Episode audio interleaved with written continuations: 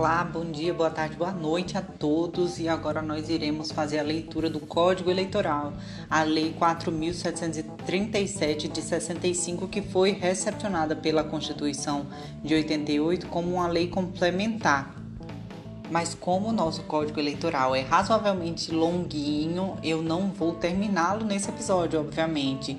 A gente vai ficar só por enquanto pela parte primeira, a introdução. Artigo 1. Este Código contém normas destinadas a assegurar a organização e o exercício de direitos políticos, principalmente os de votar e ser votado. Parágrafo único. O Tribunal Superior Eleitoral expedirá instruções para sua fiel execução.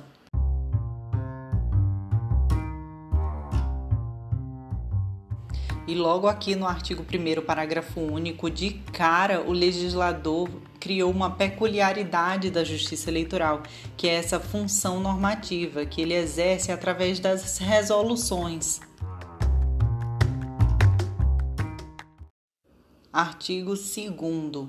Todo poder emana do povo e será exercido em seu nome por mandatários escolhidos direta e secretamente dentre candidatos indicados por partidos políticos nacionais, ressalvada a eleição indireta nos casos previstos na Constituição e leis específicas.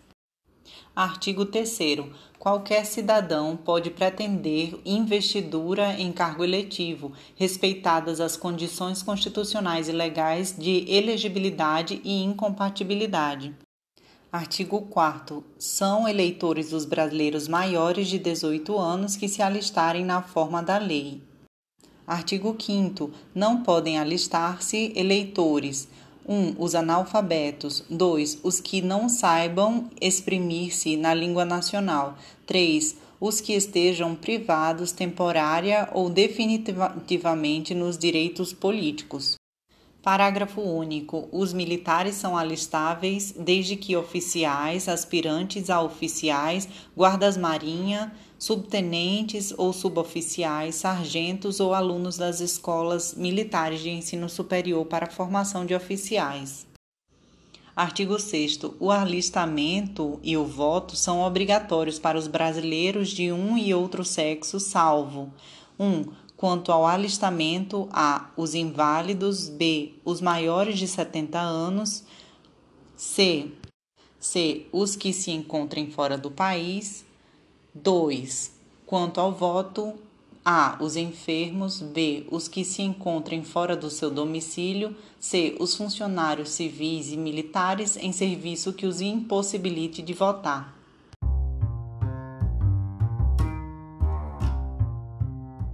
Sobre essa linha C do inciso 1 do artigo 6, que trata daqueles que se encontrem fora do país, essa linha já está superada, é, sendo essas pessoas não só é, possibilitadas de votar fora do país, mas também como obrigadas. Caso contrário, era, elas precisam se justificar. Artigo 7 o eleitor que deixar de votar e não se justificar perante o juiz eleitoral até 30 dias após a realização da eleição incorrerá na multa de 3 a 10% sobre o, valor, o salário mínimo da região, imposta pelo juiz eleitoral e cobrada na forma prevista no artigo 367.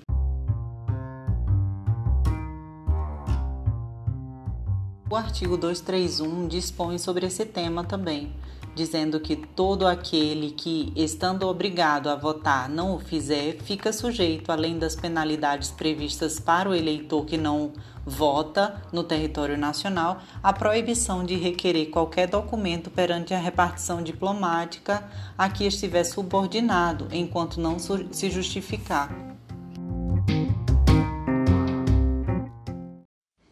Parágrafo 1 sem a prova de que votou na última eleição, pagou a respectiva multa ou de que se justificou devidamente, não poderá o eleitor 1. Um, inscrever-se em concurso ou prova para cargo ou função pública, investir-se ou embolsar-se neles.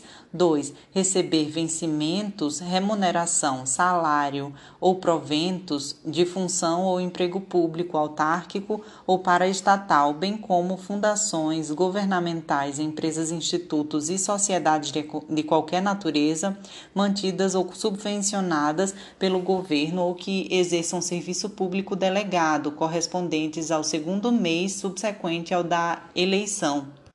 3. Participar de concorrência pública ou, ou administrativa da União, dos Estados, do dos, dos territórios do Distrito Federal ou dos municípios ou das respectivas autarquias. 4. Obter empréstimos nas autarquias, sociedades de economia mista, caixas econômicas federais ou estaduais, nos institutos e caixas de previdência social, bem como em qualquer estabelecimento de crédito mantido pelo governo ou de cuja administração este participe, e com essas entidades celebrar contratos.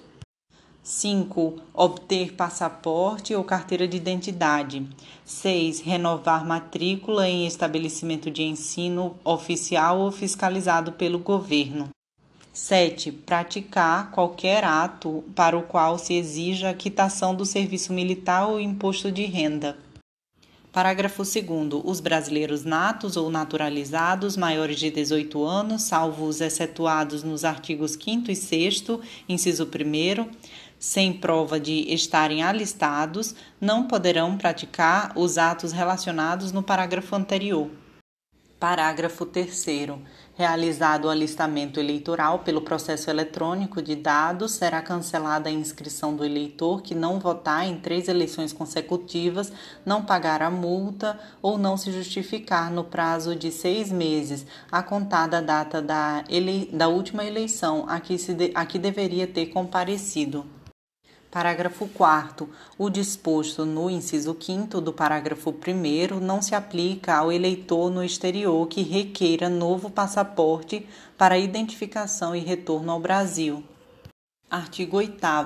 O brasileiro nato que não se alistar até os 19 anos ou o naturalizado que não se alistar até um ano depois de adquirida a nacionalidade brasileira incorrerá na multa de 3 a 10% sobre o valor do salário mínimo da região imposta pelo juiz e co cobrada no ato da inscrição eleitoral através do, de selo federal inutilizado no próprio requerimento.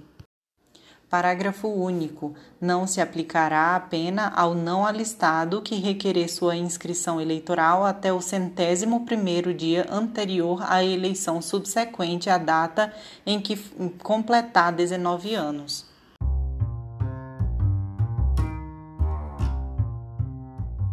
Sobre este parágrafo único, é interessante a gente fazer o paralelo com o artigo 91 da Lei das Eleições é, o artigo 91 diz que nenhum requerimento de inscrição eleitoral ou de transferência será recebi recebido dentro dos 150 dias anteriores à data da eleição. Então, isso significa que, apesar de o parágrafo único do artigo 8 lá do Código Eleitoral, ele dizer que o, a, que o indivíduo ele será dispensado da multa quando ele requerer sua inscrição até o centésimo primeiro dia anterior à eleição, subsequente à data em que completar 19 anos, na verdade ele precisa fazê-lo com a antecedência de 150 dias, porque caso contrário ele não poderá mais fazer esse requerimento. Artigo 9. Os responsáveis pela inobservância do disposto nos artigos 7 e 8 incorrerão na multa de 1 a 3 salários mínimos vigentes na zona eleitoral ou de suspensão disciplinar até 30 dias. Artigo 10. O juiz eleitoral fornecerá aos que não votarem por motivo justificado e aos não alistados nos, ter, nos termos dos artigos 5 e 6, inciso 1, documento que os isente das sanções legais. Artigo 11. O eleitor que não votar e não pagar a multa, se se encontrar fora de sua zona e necessitar documento de quitação com a Justiça Eleitoral, poderá efetuar o pagamento perante o juízo da zona em que estiver. Parágrafo 1. A multa será cobrada no máximo previsto, salvo se o eleitor quiser aguardar que o juiz da zona em que se encontrar solicite informações sobre o arbitramento ao juízo da inscrição.